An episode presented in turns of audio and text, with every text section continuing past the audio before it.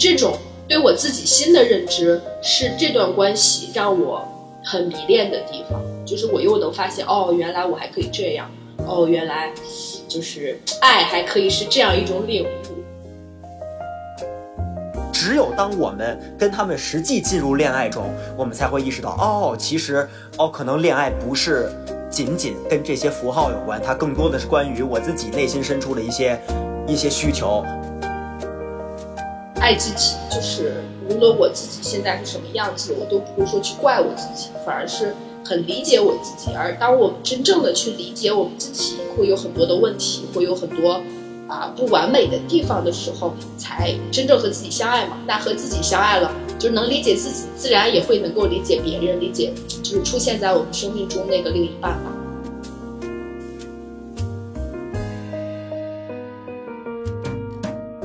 大家好，欢迎来到最新一期的爱情故事，我是白青阳。Hello，Hello，我是小 A。那么在这期节目当中呢，呃，我们请来了一个跟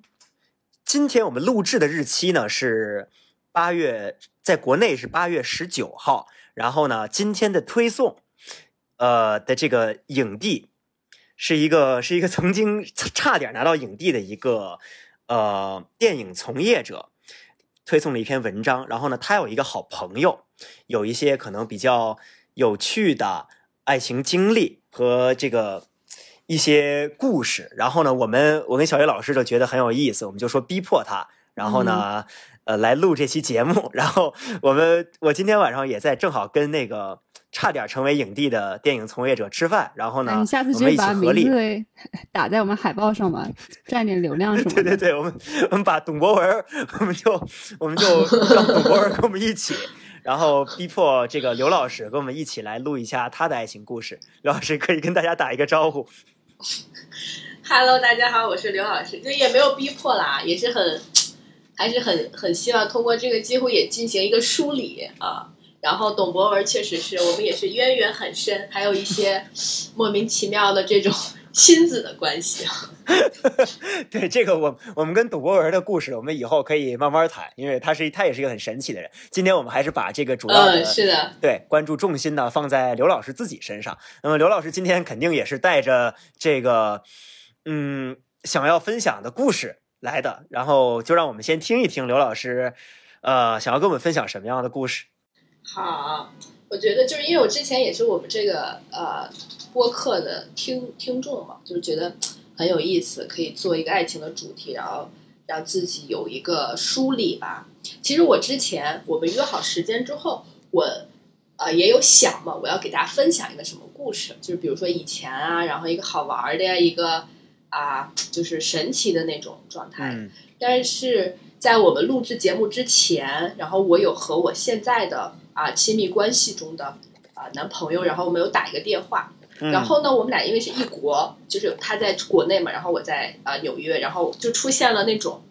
很强的想念的情绪，就是会觉得好想这个人，就是很想抱一抱这个人啊，然后啊牵牵手啊，然后两个人静静的坐在一起待一会儿。就这种强烈的想念的感觉，其实我是很陌生的。就是在以前的关系中也出现过，比如说异地啊、异国，但是可能更多的是处于一个，就是啊，就是打打引号的放飞自我，就是啊，我自由了，然后我可以就是啊自由的社交，然后各种去玩开心。但是现在这种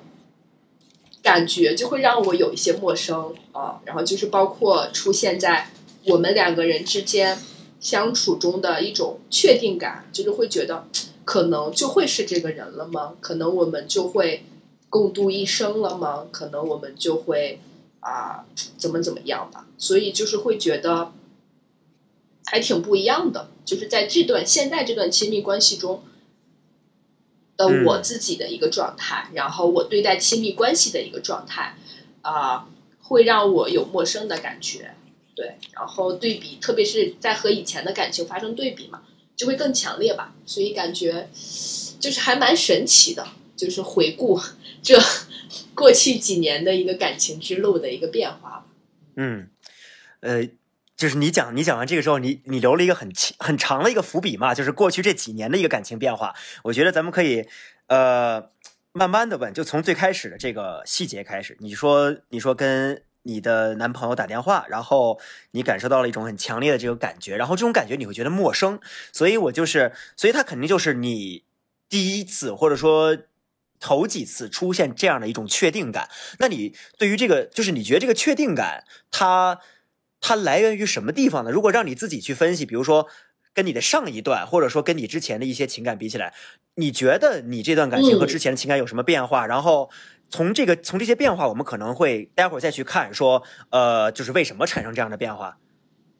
嗯，是的，是的，我觉得这个问题特别好，就是白老师，我也是这两天在想，就是为什么我在这段关系中我会是这样的，就是为什么我和以前就是这么不同，就到底这个感情对于我来说致命的一个吸引力是什么？因为比如说现在我们其实一国，就是还有时差。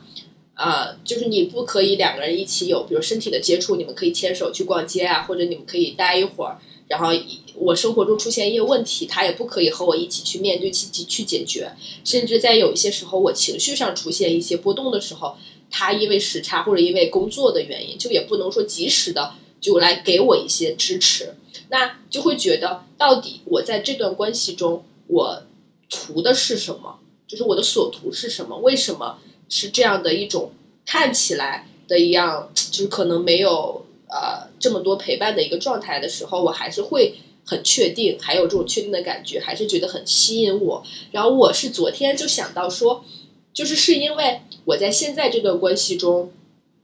我能够总能对自己有一些新的认识，啊，就比如说哦，原来我可以这么深深的思念一个人，原来。我也会对一段关系有很确定的感觉，原来我也可以给对方无条件的爱，然后原来我也可以在爱对方的时候不求结果，啊，就是这种对我自己新的认知，是这段关系让我很迷恋的地方，就是我又能发现，哦，原来我还可以这样，哦，原来就是爱还可以是这样一种领悟，是这种东西很就是关于。自我的成长吧，会很让我吸引我，这是来自于我个人成长的部分嘛。当然了，也有就是对方也是一个很好的人，就是他是很宽容啊，然后很包容，也是给我无条件爱和支持的一个状态嘛。所以这种东西就是很让我迷恋吧，产生这个确定感的一个来源。嗯，所以它就是一个，就是你觉得跟。一个是对方的一个变化，他可能比如你现在的男朋友跟你之前的一些伴侣有，嗯，相对来说比较明显的差异。然后，呃，你自己也在这个过程中不断的成长。这两个是不是你觉得是不是都有一个交共存的一个过程？是的，是的，嗯，我觉得是的，就是肯定有我个人的一些成长嘛。比如说我现在啊，更 value 一段关系中的什么，然后。也会有对方的变化，就是对方也真的和我以前就是 date 过或者恋爱过的男孩很不一样。对，是是这个双方面的因素。嗯，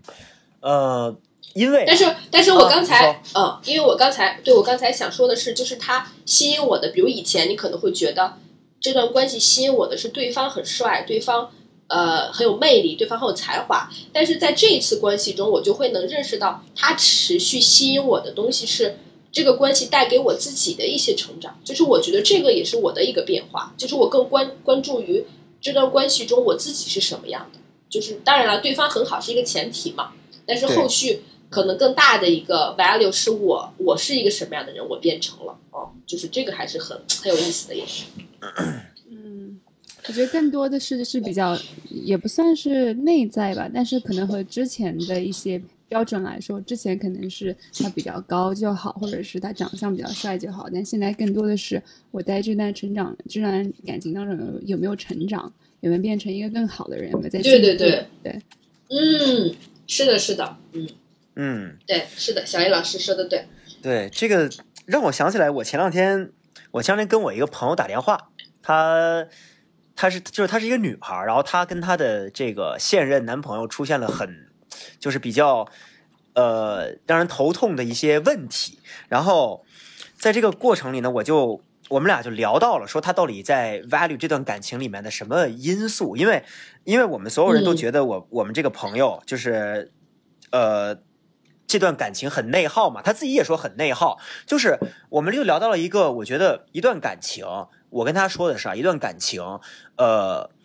人们想要去恋爱，想要去有一个人陪自己，其实很多时候是因为，就是我们自己本身不完整，我们自己内心可能有一部分渴望别人的填补，然后比如说工作上的压力，比如说生活呀，甚至家庭的压力等等。那么这些压力已经很累的情况下，我们希望有一个地方可以让我们排解这份压力。然后如果这段感情又给了我一个另一个方向来的压力，那我觉得这段感情就是完全没有意义的，就是你应该离开的。然后，嗯。刚才听了刘老师说这个故事，他的故事之后呢，我觉得就是，呃，你觉得有没有一种就是现在这段感情有一点，呃，就是他首先他可能会让你放松，然后第二个是他某种程度上会让你开始，你让你自己开始变得完满，然后跟之前对之前的那些恋爱可能并没有办法提供给你这样的感觉。嗯，是的，是的，我觉得是这样的，因为就是。呃，我在之前的恋爱状态中，就是很坦诚的来讲，我在之前的恋爱啊，基本上没有超过三个月，这三个月是最长，然后什么一个月啊，啊两个多月啊，就是普遍的一个长度吧。就是我我之前喜欢一个人啊，是那种，就是因为一个特质，比如这个人特别阳光，然后他特别有才华，或者就是特别聪明，然后啊。特别帅，然后特别就是身体很很漂亮，很好看，就是一些这种特质去一见钟情，或者在瞬间就对这个人产生巨大的好感。然后我们一般这种好感是双双双吸引嘛，就很幸运，然后我们就很快就确定关系。然后我对这个人的喜欢就会直线下降，就基本上我对，就是基本上我对这个人的喜欢。就停留，就是最高值，就是我们最开始认识的时候，然后，然后在这个啊，然后在慢慢的相处过程中，我就会怀疑自己，就是会觉得，哎呀，我不喜欢了。就其实这种反复的感情经历会让我很怀疑我自己，比如我怀疑我自己是一个没办法做出 commitment，就是没办法去发展一段长期的关系，或者没办法就是去爱上一个人，就是会让我产生这种怀疑啊，但是。就是这一次，就是真的很不一样，就会让我产生很确定的感觉，而且你会能够感觉到我对于这个人的喜欢，随着我们越来越真实的相处，就是可能会铺露一些啊双方的一些啊缺点，然后小小的问题，但是这种很真实的相处的状态，反而你会觉得让我们的爱更加的深刻，就是会更呃怎么说呢？就是会更爱这个人吧，嗯，就是这种感觉对于我来说非常陌生，同时也会觉得啊，我也可以这样，原来。就是原来也会有一个人让我就是这样的去爱吧。嗯，感觉之前的那些经历特别像，就是一上来就有一种 crush，然后呃，对对，对，但是他并没有，然后马上就下头，对对对，嗯，对。但是这种就是我感觉，我之前也跟白酱说过，就经常发生在我身上。我觉得是因为就把期望值放的太高了，然后就就突然就过了那个，就是过了那个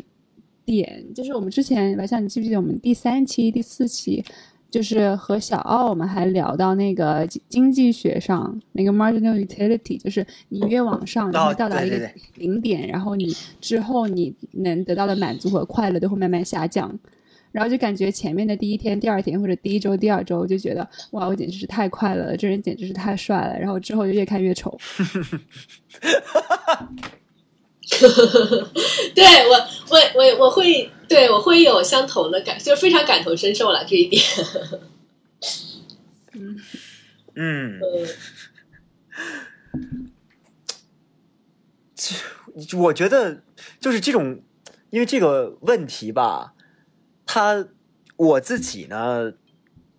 我很难去想象，就是因为其实老实说，我跟我跟刘老师在之前，我是我现在心境也很像那种，就是我好像不知道该怎么样去，就是我还不不清楚，呃，做出承诺以及这段感情给我一种确定感的这种本身这种感受是什么样的，但是，嗯，对，所以我无法对这种就是这种情况。进行一个很细致的一个共情和和讨论。但是对于嗯另一种状况，我觉得倒是就是因为大多数情况下，其实我觉得 crush 一见钟情的这种案例。可能更普遍，就是对，其实对于大多数来，大多数人来说都是很普遍的，因为本身爱情这种东西，它就建立在很很多时候都是建立在就是第一第一吸引力嘛，性性吸引力啊，以及哦，可能一下子嗯。你看到这个人，他的一些气质什么的，跟你想跟你之前习惯的都不一样，那你就会被他吸引，然后这个时候他给你的这种，就是这个时候他在你心中是很完美的，就是因为你觉得他不一样，你觉得他独特，所以你就会觉得他整个你会你有一个预期值，就是你在之后的。呃，你在之后跟他的相处中，他每一天给你的感受都是这种独特感。但其实人在熟悉之后，手就就我们不说一个本身的一种呃，随着熟悉之后可能新鲜感没了那种，这是一个本身的过程，我们先不谈论。但是其实每个人都会有他的缺点嘛，那就是你逐渐的发现哦，这个人可能有问题，这个人可能。问题还挺大，或者是他有一些东西嗯是我原则上不能接受的，那这种东西对于嗯高期待的打击可能是更强的，就是希望越大，失望越大嘛。所以我觉得很能理解这种感觉。我也我也不是没有经历过这种感觉，确实是这种感 这种对这种情绪，我是能够我我是能够理解的。是的，是的，对，所以这也让我更好奇，就是呃，在这个过程中，你说过去几年嘛，过去几年里面的这些故事一路，然后一路走来发展到今天，然后产生这种确定感，就是我会更好奇，那你这一路走过来，你有你自己去。呃，评估你觉得你的这个变化的一个过程是什么样的？你是怎么样？呃，它是一个什么样的线路？然后对，然后这个过程中不同的情感故事，他们之间本身就是有每一个微小的变化，你觉得是怎么样发生的？嗯，对，就是我想想啊，因为我是一六年读大学，然后对，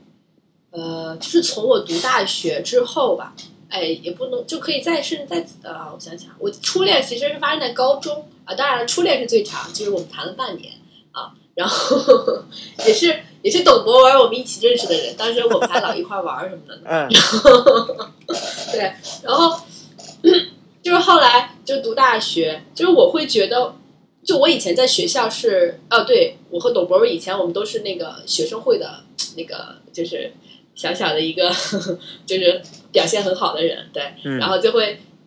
就是你会享受到很多光环的东西嘛，这个东西带给你的啊，然后你就会，当时就会觉得我理应就是，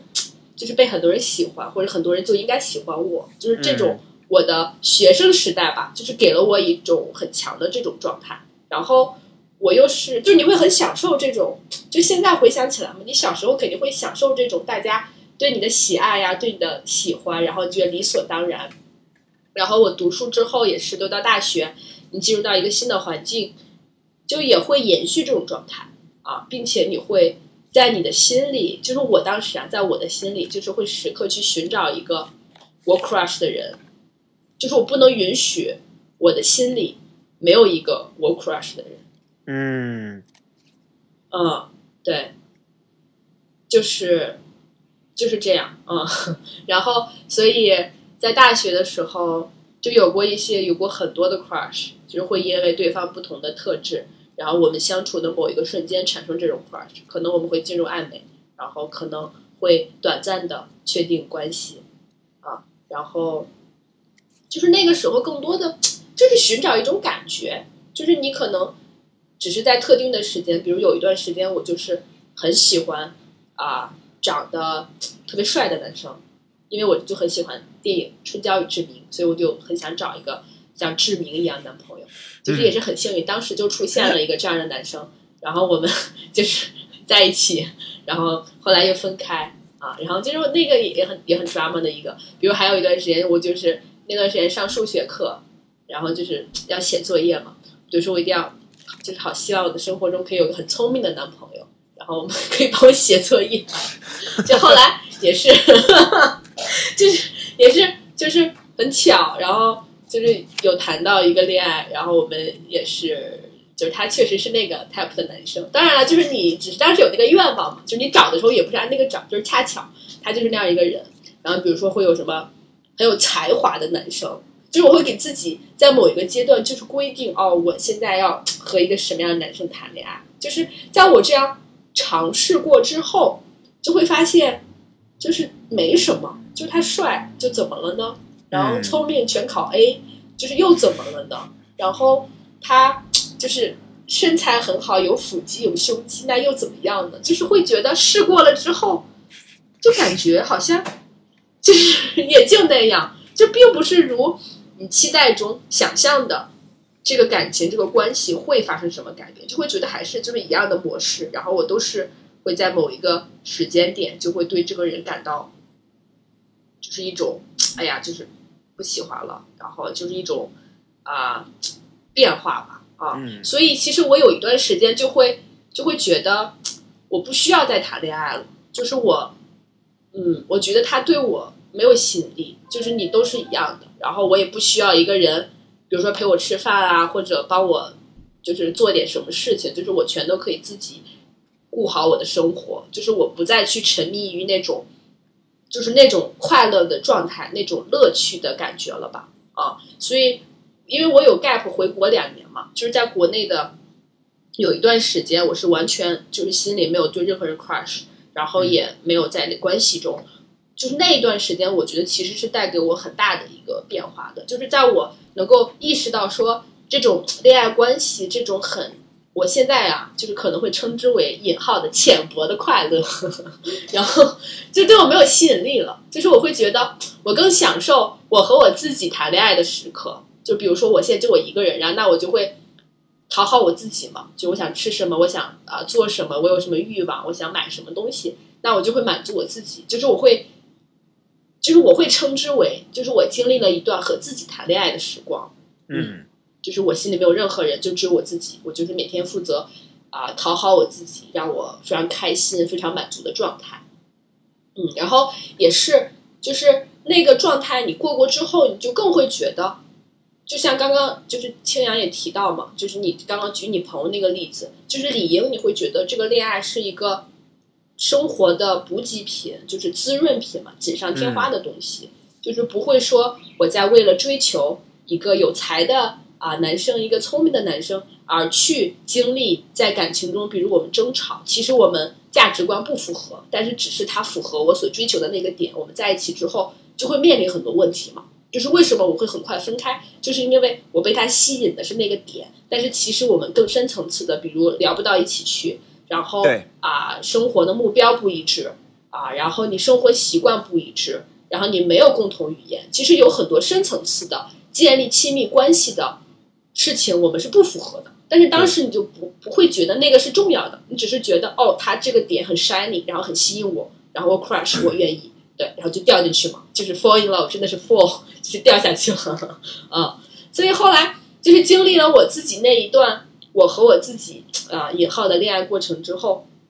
你就会觉得 OK 啊，我现在我自己生活的就是非常好，然后很开心，我可以照顾的很好，然后我可以。啊，想干嘛我就自己去，我不会觉得孤单，也不会觉得就是无聊，就是很享受那种自由的感觉。所以那个时候你就会觉得，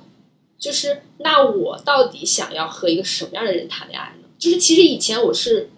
就是只是说那种点啊，然后那一次也是我就开始想，然后我有记在备忘录里，然后大概在啊就是几月份的时候，然后就是我就会想到，比如说我就希望对方是一个。可以给我无限的包容，然后宽容、自由，可以让我做我自己嘛？比如我还可以和朋友去玩，我不会因为我们恋爱了，我就没有我和朋友在一起的时光。然后他会无条件的爱我，然后他会怎么怎么怎么样？就是我当时就有去从一些大的系统性的上面去去 picture 那个人到底是一个什么样的人啊？就是也是那个之后吧，后来也是遇到了我现在的男朋友，就会觉得。是和我当时想象的其实是很吻合的，嗯嗯，但我会觉得，就还是因为我自己发生了变化，就是我的心态呀，我对于亲密关系的一个需求发生变化了。就比如说我，我当时在那个写的里面，我没有像以前一样，比如这个人身高必须一米八五，然后什么必须有六块腹肌，然后必须什么什么，就是笑起来有酒窝，就这种东西，我觉得就是我不 care，就是只是会会觉得更深层次的一些需求啊，所以我觉得就是很蛮神奇的。嗯，呃我觉得，我觉得这个话题特别有意思，我们之前没有谈论过，就是是我吗？我跟我跟小薇老师经常有的一个对话，就是就是因为我们两个人都非常熟悉彼此喜欢的类型，比如说我喜欢狐狸眼、吊眼，然后呃，嗯小薇老师可能喜欢那种比较油的，然后就是。但是刚才，对对对对，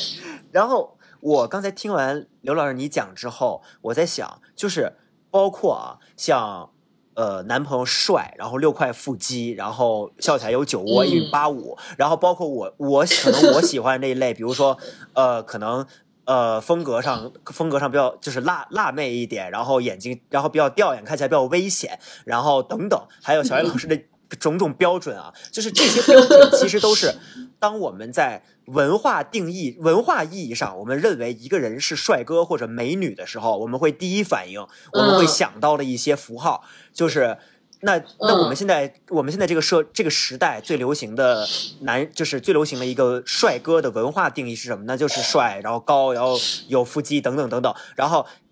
这个时代啊，就是我们主要说这个时代，我们会认为比较最符合美女标准的定义又是什么呢？它可能就是符合一些比较女性解放的一些意义，那就是辣妹、勇敢，然后呃，嗯还有对等等，然后危险等等，这些在这些在现在这个时代都是一些都是从贬义转化为褒义的一些文化符号嘛。然后呃，这些符号在社会的不断的。包装以及运转中，在不断的那种争论中，嗯他们内化到了我们自己的语言体系中。尤其是我，尤其是我觉得这种问题可能还真的是就是，比如说在学院里面会更明显，因为大家平时读书的时候接触的都是一些都是这些文化符号，然后我们就会嗯不由自主的我们会说，那既然这些就是可能是我们潜意识里说的啊，我们可能自己平时会嗯嘴上说的都是。呃，恋爱自由、情感解放，我们不要去管那些条条框框。但是我们自己在择偶的时候，可能不自觉的会把我们带入到这样一个文化体系中。我们会觉得，首先我们自己嗯可能符合什么条件，那我们的伴侣也要符合什么条件，这些硬性条件都达标了，我才会考虑和他交往。然后，然后这个时候我们就会不自觉的去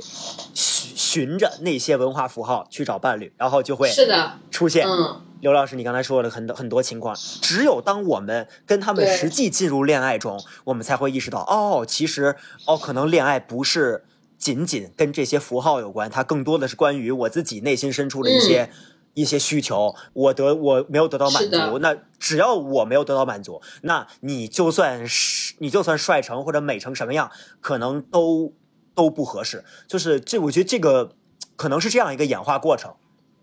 嗯，嗯而且我觉得就是有有些时候我们有这样的一个，嗯，有些这样条条框框，就比如说白强喜欢就是眼睛就是比较往上的那种，但其实 你你下我我觉得我觉得很有可能你下一个并不是这样的一个女生，只只不过你给自己这样一个标准，然后呢。嗯，但是你当你真正心动的那个人，就不一定是按照你这个标准去寻找的。嗯，对对，我 我我也觉得是这样我会觉得别人说我喜欢油的，但是白象你也知道，我感觉我也就是我真正 也没有多油，是不是？我平常接触一些男生，我感觉我是最油的。我觉得，我觉得，我觉得刚刚清阳说到这个文化符号，我觉得确实是一个很大的一个提炼啊，就是我也会让我很有启发。然后我也会觉得，就是像我们心中给自己的这种条条框框、这种符号，其实是给我们自己一个心理寄托，就是我喜欢这样的，然后我可能会和这样人恋爱。我觉得更多的是对自己一种空虚啊，或者怎么说，就是那种一种填补和寄托吧。对对对对，我觉得这个这个也是很重要的一点。我刚才其实就是虽然这么说会觉得，我觉得可能会有一点点争议性，但是我觉得还是值得一谈。就是呃，我们自己首先对自己有一个评估。然后我们在这个评估之上，我们会想我们去找什么样的，我们会有一个想法，每个人都会有，就是什么样的人配得上我们。就是虽然这个这个听起来非常非常的有问题啊，我们我们不提倡，我们不提倡大家在情感中真的这么思考问题，但是潜意识中我们会有对自己的评估，然后我们对自己评估之后，我们会去想谁配得上我们。这个时候我们就会搬出很多符号，这些符号都是配得上我们的。那比如。那就像我，我可能我会标榜，我标榜自己是一个可能比较酷儿、比较支持酷儿的人，然后比较呃比较怎么说自由、比较呃先锋的人，那我可能就会不自觉的认为那些更危险、更更嬉皮、更呃解放的女性是我喜欢的女性，这些东西都是我在足够的文化。哈哈哈哈哈！我我这也是为了，我这我这也是为了分析，就是已经开始牺牲自己了，好吧？敬业精神，确实是很敬业。就是，然后这些文我们，然后这个时候我就会提炼出那些文化符号，然后我会说服自己，我喜欢这种人。然后我会不断的去跟朋友重复，我会不断的重给自己重复，最后它会变成我自己的一个一个人设。但其实就像刚才薛就是小野老师讲的，我我可能我的我会喜欢的女孩子，或者我曾经喜欢的女孩子很多，其实也不符合这个定义。那就是这个其实就发，当我们发现这个其中存在的张力的时候，其实就是。意识到它可能是一种建构的时刻了，我觉得。嗯，是的，是的，是的。嗯，我去，赶紧喝一口水，给自己压压惊。聊的有点深。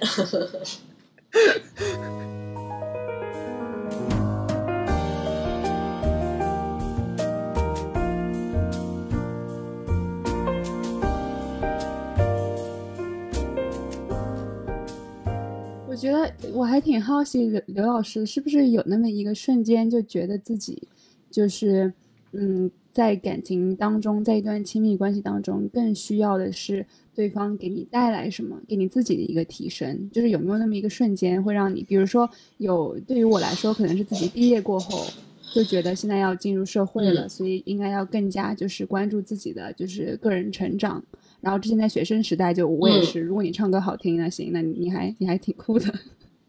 但是但现在就不一样嘛，就我不知道刘老师是不是有这样一个瞬间，就是对于对方的特质嘛，还是对我自己的一个？就我觉得应该是就是在感情在亲密关系当中，你更注重对方对你自己的成长带来的一个作用。对的，对的，会有的。我觉得就是就是从。我就是经历了有一段时间，就是 那个自我恋爱的我自称的那个段时间，就会觉得我 OK，然后我想找一个可以，就是比如说我们有更多精神沟通，我们可以有很多话可以聊，我们可以有很多分享的东西，就是会更往内在去吧，就是我自己的一种，就确实就是这种 向内的需求，我会觉得它是对于我个人成长的一种需求。就是我不在于关注于对方是什么样，我关注于对方给我，就是让我变成了一个什么样的人，然后我们的关系让我变成了一个什么样人，有没有让我变得更好？就是会有这个想法的转变。就是以前可能把注意力放在对方身上，他是一个什么样的人，然后我不 care 我和他是什么样子，可能我我们在那个短短的，比如说两个月、一个月的相处中是很是很焦虑、是很很很别扭的状态，但是我会为了。他的那个我需要的点，我所追求的那个符号，会愿意去妥协我不舒服的地方。但是现在我会更加放在这个关系有没有让我更 open，就是更放开、更打开、更真诚，然后更更更怎么样？对，会有这个变化吧。嗯，我也会觉得，就是当对方是一个让我变得更好的人的时候，那他一定是符合，就是我内心真正的需求的，就会把这个关系反反过来放。嗯，对，而且我觉得总结我们之前就是讲的，如果在一段亲密关系当中，你把注意力放在自己的身上，自己个人就是提升身上，就可能不会那么容易的上头和下头。因为我觉得很多时候你对一个人上头和下头，是因为你太过于关注他们的变化，而不是你自己的嗯，变化。是的，是的，对的。对。不知道白酱嗯有没有什么想要加的？你刚刚已经叹叹气好久了，我已经听了你叹了五声了。没有我，我听到你说你说上头下头，然后关注对方的变化的时候，我我就想到了我们前几期的一个一个嘉宾，然后嗯就是算命的那个那个姑娘，嗯她天她就是对非常典型的，就是她把所有的精力都投放在了对方身上，她没有没有自我，等于这段感就是这段感情为什么他们的感情会非常的别扭，是因为。一段好的感情应该是双方都有自我的同时，在这个自我里也有对方。那他那他们俩的、嗯那他们的关系就是他没有自我，他的眼里只有对方，然后对方的眼里对方又不喜欢他，那对方眼里又只有自我。那这个这个就他就他就不是一个恋爱可能会产生的一个一个框架，所以就根本就不会说。就都都不别谈说那个进入一段稳定的关系了，他们就这是一个绝望的努力了，对于那个女孩来说。然后，嗯。对我也就是想到了关于关于自我这个词，这这个东西，因为刚才我听到刘老师说的一个，我觉得很有启发的一点就是，呃，这个过程是反过来的，就是当你觉得这段关系它对你自己的无论是情绪价值，还是你自己的一个精神上的完满程度都有提升的时候，其实你会发现，哦，对方其实才真正符合你要求的那个人，这是一个反过来的过程。然后嗯我就在思考，呃，他我们说的这个，因为我自己我之前可能跟小叶老师说过，我不记得小叶老师还记不记得，就是呃，我经常会觉得我心中。就是我心中，当我当我在考虑，比如说我的情感方面的问题的时候，我会觉得有一个东地方总是觉得有点，就是它悬在那儿，它有点儿，它有点儿空，然后我不知道嗯。该用什么途径去找到一个方法填满那个地方，因为我其实我的生活是非常非常丰富，然后很少说嗯。真正有时间去思考恋爱的。就是小叶老师嗯。一见我一一见到我就调侃我说是不是又去又去喝酒了？等等，就是我每天都都非常充实嘛，然后但是这种这些充实呢，它又始终会让我觉得我内心有一个地方，它是就是是这些东西填不填不满。那这个地方，那它肯定就属于嗯亲密关系嘛。那它属于亲密关系的话，我我我去恋爱，我就是为了去。填填填满我这个空的这个地方，那我在可能之前经历的很多情感中，以及后来呃约会过的一些女生中，我都我还是没有办法说特别特别恰好的去填满这个地方，然后这个就会成为我最后去思考要不要分手的一个动因，然后我进而要思考，我会觉得什么样的一个。方式会让我填满那个地方呢？然后我就想到了一个很形而下的一个场景，就是，嗯呃，我想到了我父母的一个场景，就是我经常会看到下午下午他们俩，呃，我下楼我写完论文下楼，然后他们俩在一楼，呃，喝茶，然后听音乐，然后聊天儿。然后可能就他们俩都在看不同的书，然后时不时的会聊天，聊自己的书内容啊，或者聊一些别的，就是那个场景会让我非常向往。然后我在想，嗯他们他们两个人到了这这把一大把年纪了，还保持着这份分享欲。然后还有就是嗯，当到家之后，我今天在工作上的一些牢骚，然后一些八卦，我会愿意讲给对方听。这种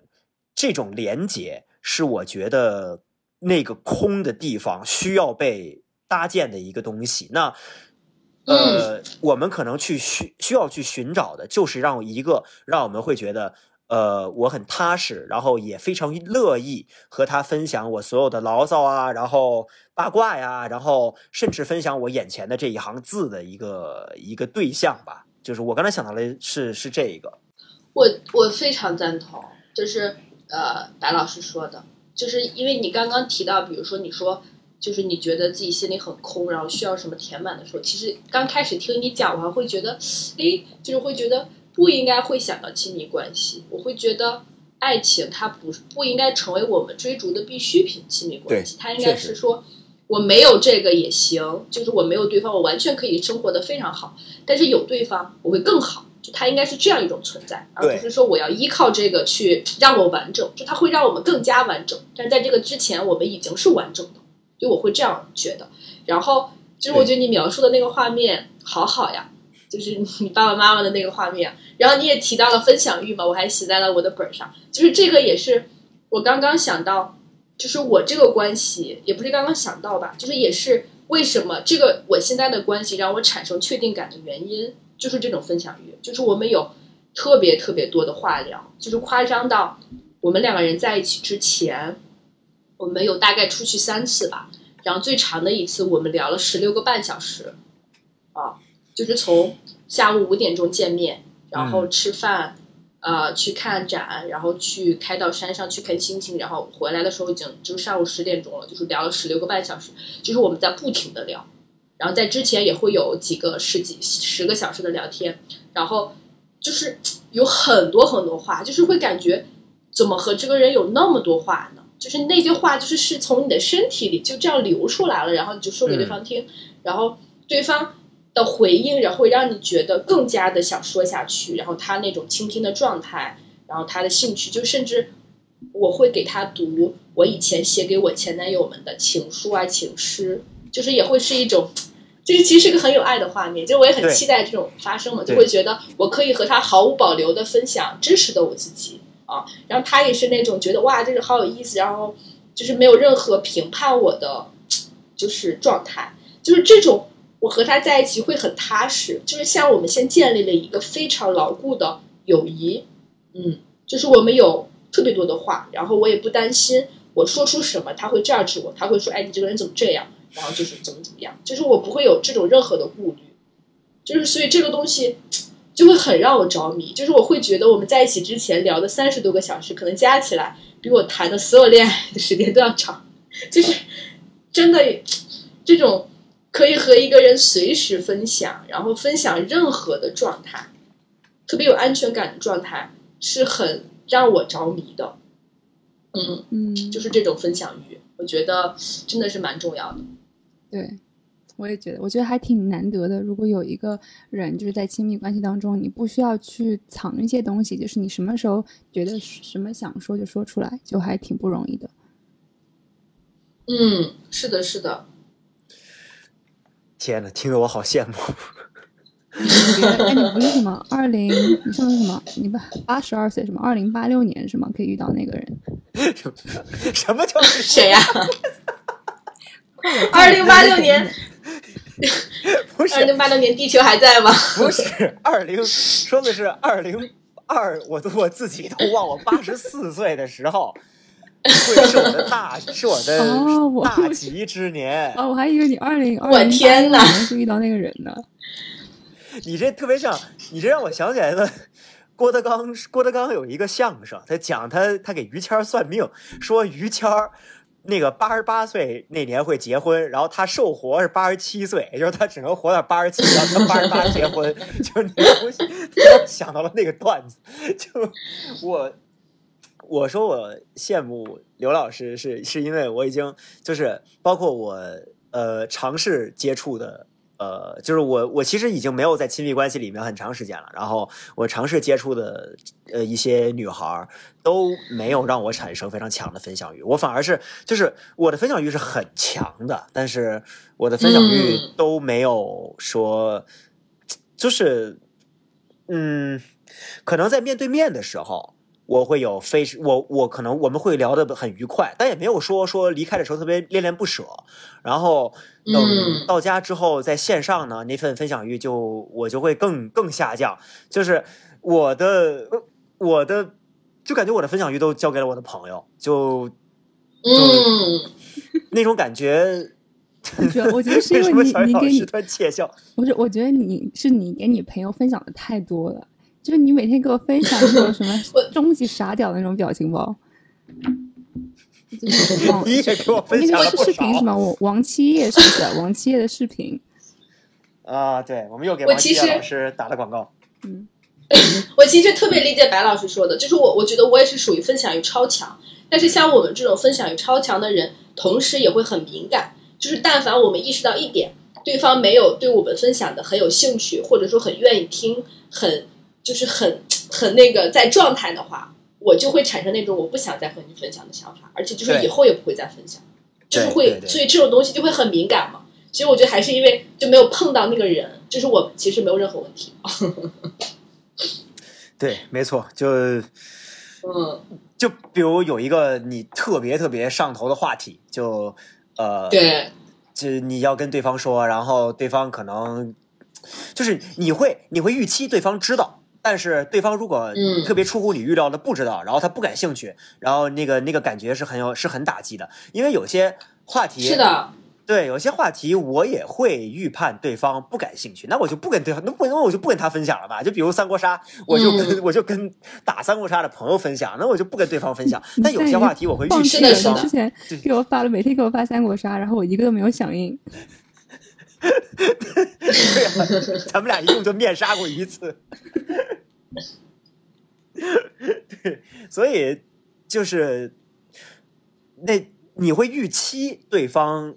呃了解以及感兴趣的话题，然后你突然意识到对方不喜欢、不了解、不感兴趣，那那个时候就是嗯那种打击感是很强的。那打击感一来，就会他他就会他就会很让你很沮丧，然后你是的，就不太想不太想说去，你没有什么动力在推进，就那种感觉。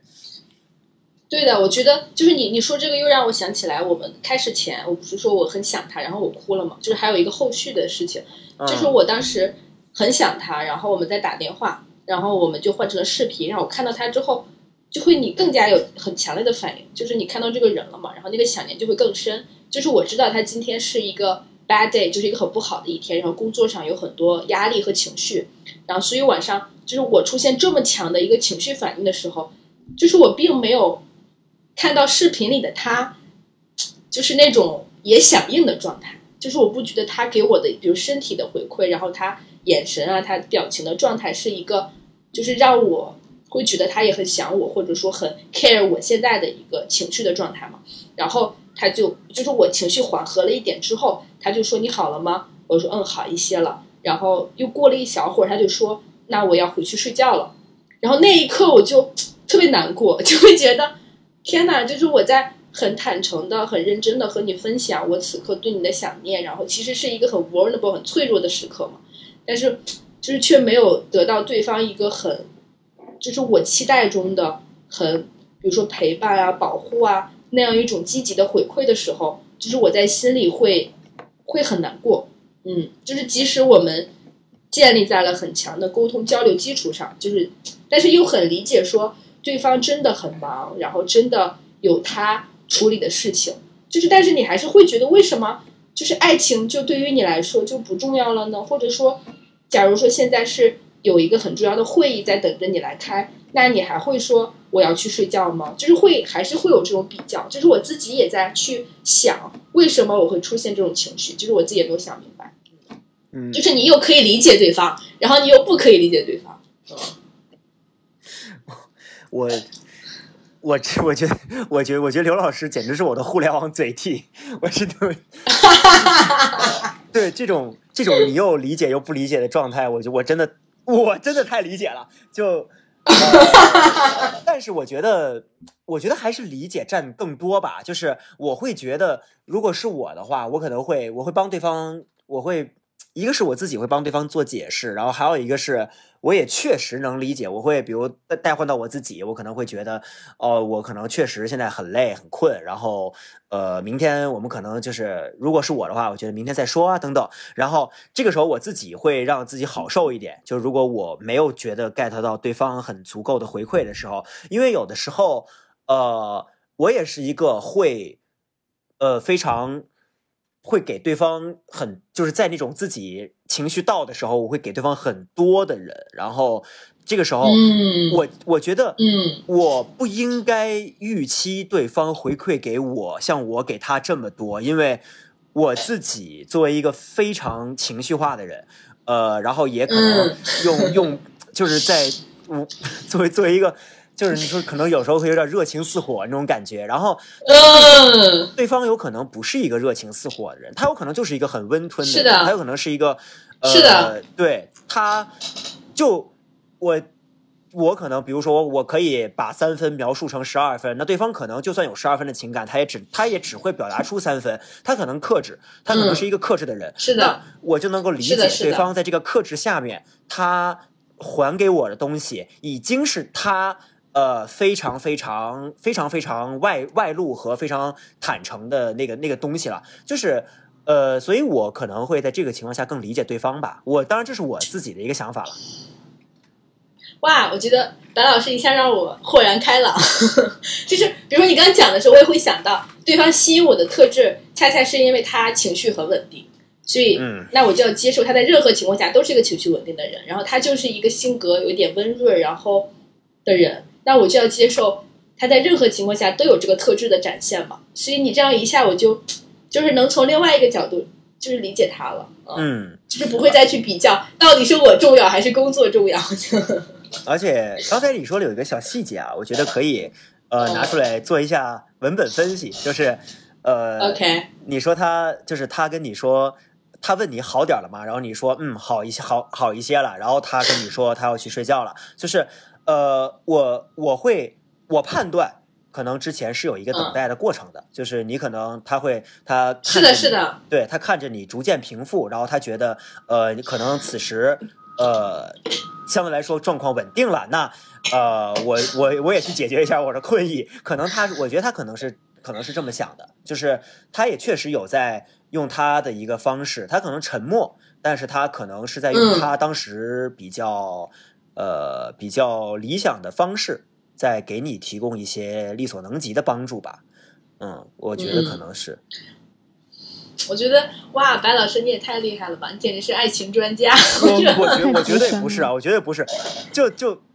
我都我全都就是你这个解读真，的，就是你这个解读会真的就是让我觉得哇，就是是这样，就确实有个等待的过程，他还沉默，然后他会和我确认，就是你现在好一点吗？然后你感觉怎么样？就是啊，没关系，我们很快就会见到。他有一些这种情感上的抚慰，但可能就会对于我们这么就是情绪化，然后情绪非常高的人，就会觉得不够不够，我还想要再更多。但其实那个可能是已经他给我的，嗯对于他来说最好的一个方式和回馈了。嗯，呃，我我之前看过一个研究，就是呃，我忘了是在哪儿看到了，他就是讲呃互联网的沟通，就是异地恋它。它从互联网上进行了一个沟通呢，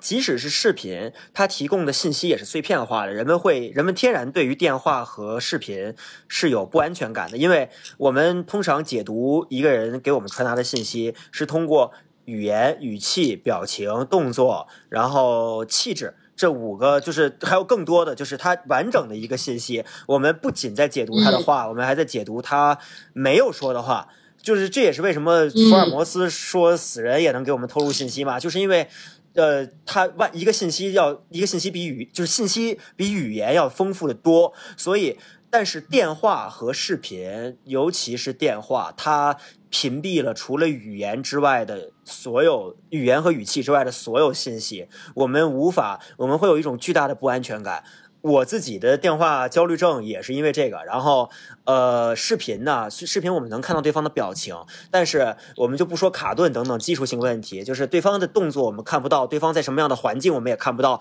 对方是不是对方是之在视频之前在哪儿，视频之后在哪儿我们都不知道，所有信息我们都不知道，然后。在非常缺少上下文的情况下，我们直接进入一个对话，这个对话它天然就会给我们产生，我们天然会对这个对话产生游离感，然后嗯，从他解读到的信息更多可能会偏向负面的 negative 的，那就是呃这个是没办法的事情，所以异地恋确实困难，也困难在沟通这个层面嘛，它有很多客观上的嗯。问题需要解决。嗯，对，哇，白老师这个专业的补充好好好好好呀，学到了。都是果壳，可能都是果壳告诉我。主要是嗯，白老师这方面经验比较多，所以就比较多。啊，我什么经验比较，异地恋经验比较丰富吧？可能不就是就是知识渊博啦，知识渊博，涉猎广泛。对，涉猎涉猎确实广泛，每天都积极，就是高强度刷公众号，刷刷果壳丁香医生。就我们今天聊了还挺多，就是也是像像我每次都会说，之前也有涉及到的一些，但没有深入讲的。就比如说在呃亲密关系当中，就是自己的一个对自己的一个看法，就像是我觉得刘老师有一点，你刚刚用的词是就和自己恋爱这个关系。我觉得我今天听完刘老师这样的一个看法，就我现在想我之前的经历也是。会有那么一段时间，就是会注重，就会有一个转转变，就是之前是更会被其他人所影响，就是那个对方在一段亲密当中的特质，他的一些变化，然后他不管是外在还是内在的变化，或者他对我的态度的变化。但现在我觉得更多的都是，嗯、我自己在这段关系当中会得到什么这样的一个看法。嗯，是的，是的，嗯，就是由内由外而内的一种转化，我觉得对，就真的很好。嗯，对我我刚才其实也对和自己恋爱这个呃说法印象蛮深刻的，因为呃我经就是还是我之前跟我的心理医生我的 therapist 聊的时候，就是我就跟他讲，我说我们聊到亲密关系的这个话题的时候，我说我会向往，我会思我会思考它，但是它永远都它暂时啊不是永远，它暂时都不是我的第一考量。就是我现在会觉得我在给自己提供能量，在给自己在陪伴自己，然后呃，我跟外界的关系也都比较好。这个状态中，其实我会觉得我自己已经很充实、很完满了。那呃，我对于恋爱的向往，可能就是它可能更停留在一种回忆，或者说是一种文化层面的向往。那呃，我我现在给自己提供的安全感，可能也也蛮符合刘老师说的这个和自己恋爱的这样一个呃这样一种定义。我觉得，嗯，嗯，我觉得我们这一期就是那个海报上的标题都想好了，和自己恋爱，这太好了。对对，因为对，其实和自己恋爱可能确实是因为和自己恋爱是刘老师从呃放浪形骸到、也不是放浪形骸，从那个从追求 crush 到呃到突然感知感受到确定感之间的一个桥梁。那我觉得这个认识自己的过程可能是。呃，大多数人，我们就不说所有人了。大多数人在亲密关系的这个不断的成长的过程中需要经历的。那可能经历过这个阶段，思考清楚了很多事之后，然后再去投入恋爱，会发现，然后就会意识到，呃，恋爱真正的那种需要的，以及我们个人以及恋爱可以给我们提供的是什么？就是它是一个让整个呃链条完完完满的一个过程。嗯，是的，确实是这样的。而且我觉得其实这个过程会有一点难，就是但是也不要放弃。就是我会我会觉得啊，就是其实我们对自己好是大家嗯，就是可能会抗拒。我也不知道是由于一些什么，一会儿白老师可以从更 专业的角度来解读一下。就感觉大家就是很难对自己好。哦，就比如说，就举个例子，比如说女孩儿，就是就比如说我们会很抗拒自己的欲望，就是我们有很多，比如追求啊啊好看的包包，然后昂贵的裙子，然后鞋子这种东西，有些时候我会觉得我们是在说服自己压抑这个欲望。那其实我们压抑自己欲望的一个过程，就已经是没有去完成对自己好。我觉得如果说我是对自己好的话，那我就会讨自己开心，就是去实现这个欲望，我会这样觉得。所以就会觉得还是要，我现在也是，就是比如说我和自己恋爱的这个过程中，我也会正式的认识我自己的欲望，就是我不会再对自己有欲望这个事情产生评判。那我就觉得 OK，那我啊、呃有了这个欲望，那我就想我到底为什么需求它？是真的是喜欢这个东西，还是喜欢说它带给我的一些感觉？那如果我是喜欢它带给我的一些别的感觉，那我通过别的方式能不能获得？所以我会觉得在这个过程中要对自己很宽容，就是我真的是爱自己，就是无论我自己现在是什么样子，我都不会说去怪我自己，反而是很理解我自己。而当我们真正的去理解我们自己，会有很多的问题，会有很多啊不完美的地方的时候，才真正和自己相爱嘛。那和自己相爱了，就能理解自己，自然也会能够理解别人，理解就是出现在我们生命中那个另一半吧。嗯，我觉得刘老师说的太好了。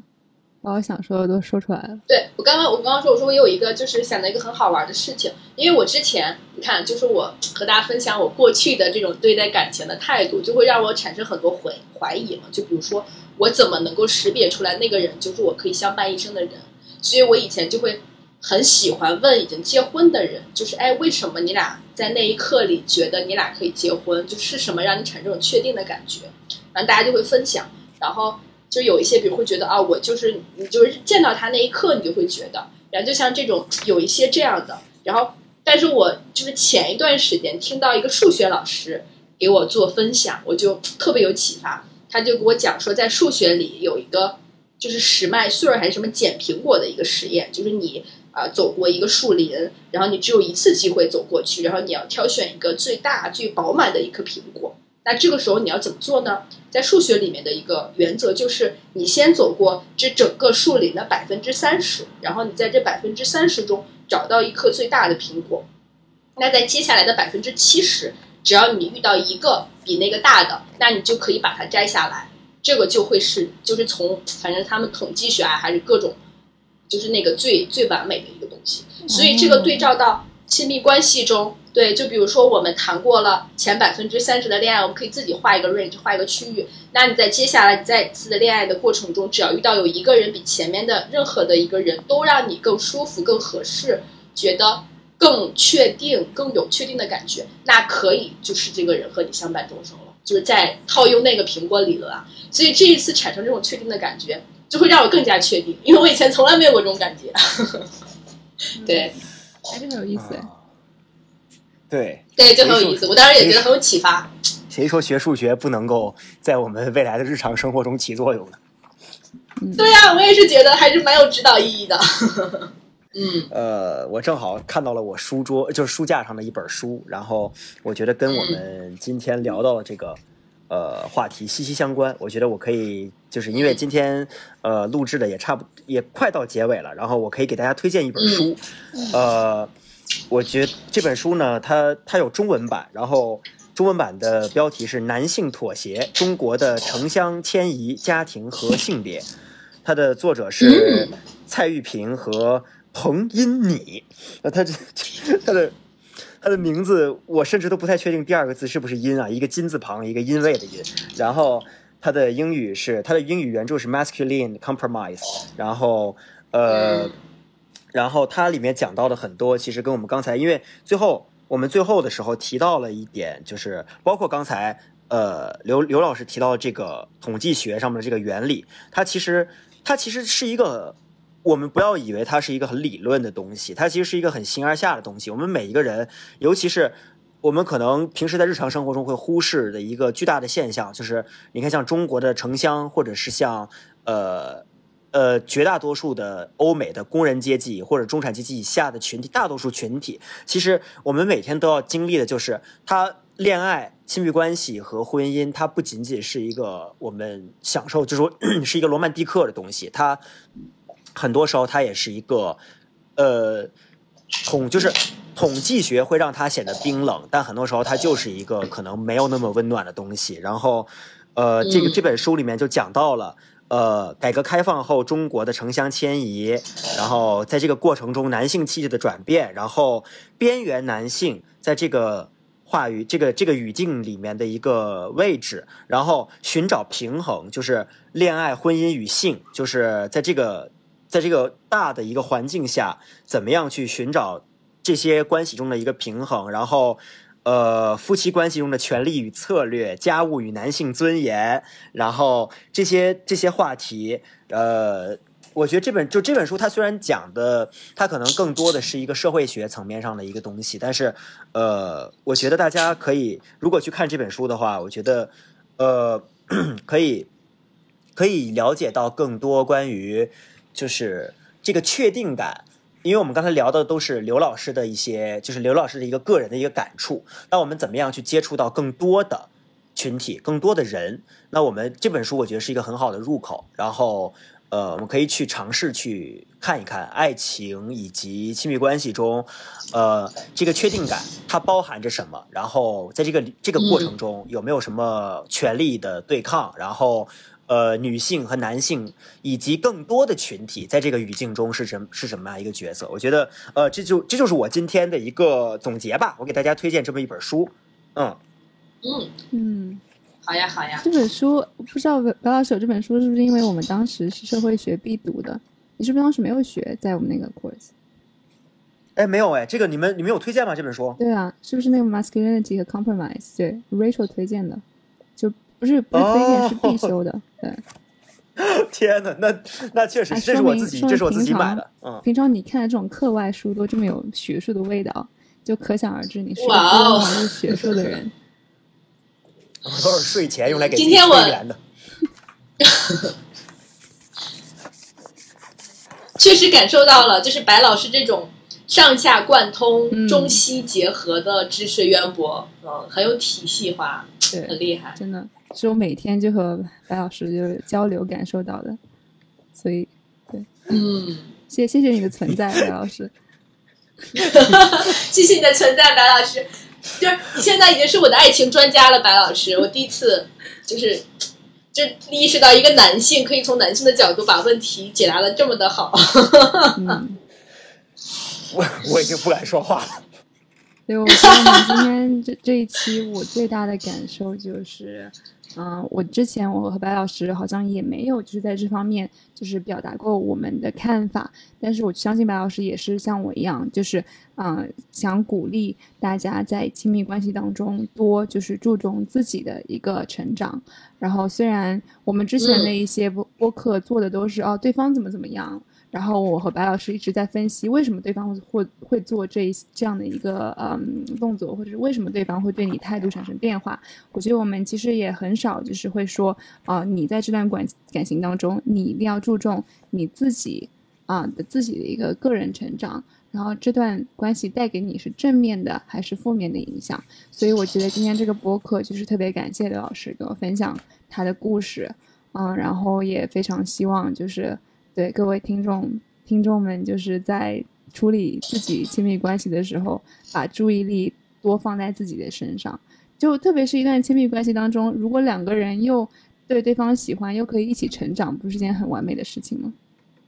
对，不知道白老师有没有什么想要加的？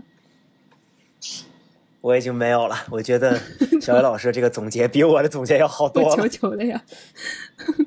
好，嗯，那我们，也是很感谢，很感谢白老师和小野老师啦。我觉得是一个很愉快，然后也也有一些很深刻的，也让我自己能够重新梳理嗯啊，就是我自己的一些情感的一些深的新的认识吧，包括对自我的一些新的认识，就是还是很开心，很开心。对，然后也很期待听到这个播客，同时让我男朋友听到我对他的爱是有多么的深刻。天哪！这个节目最后结尾是一段是一段秀恩爱的曲 对，我对，求求了呀！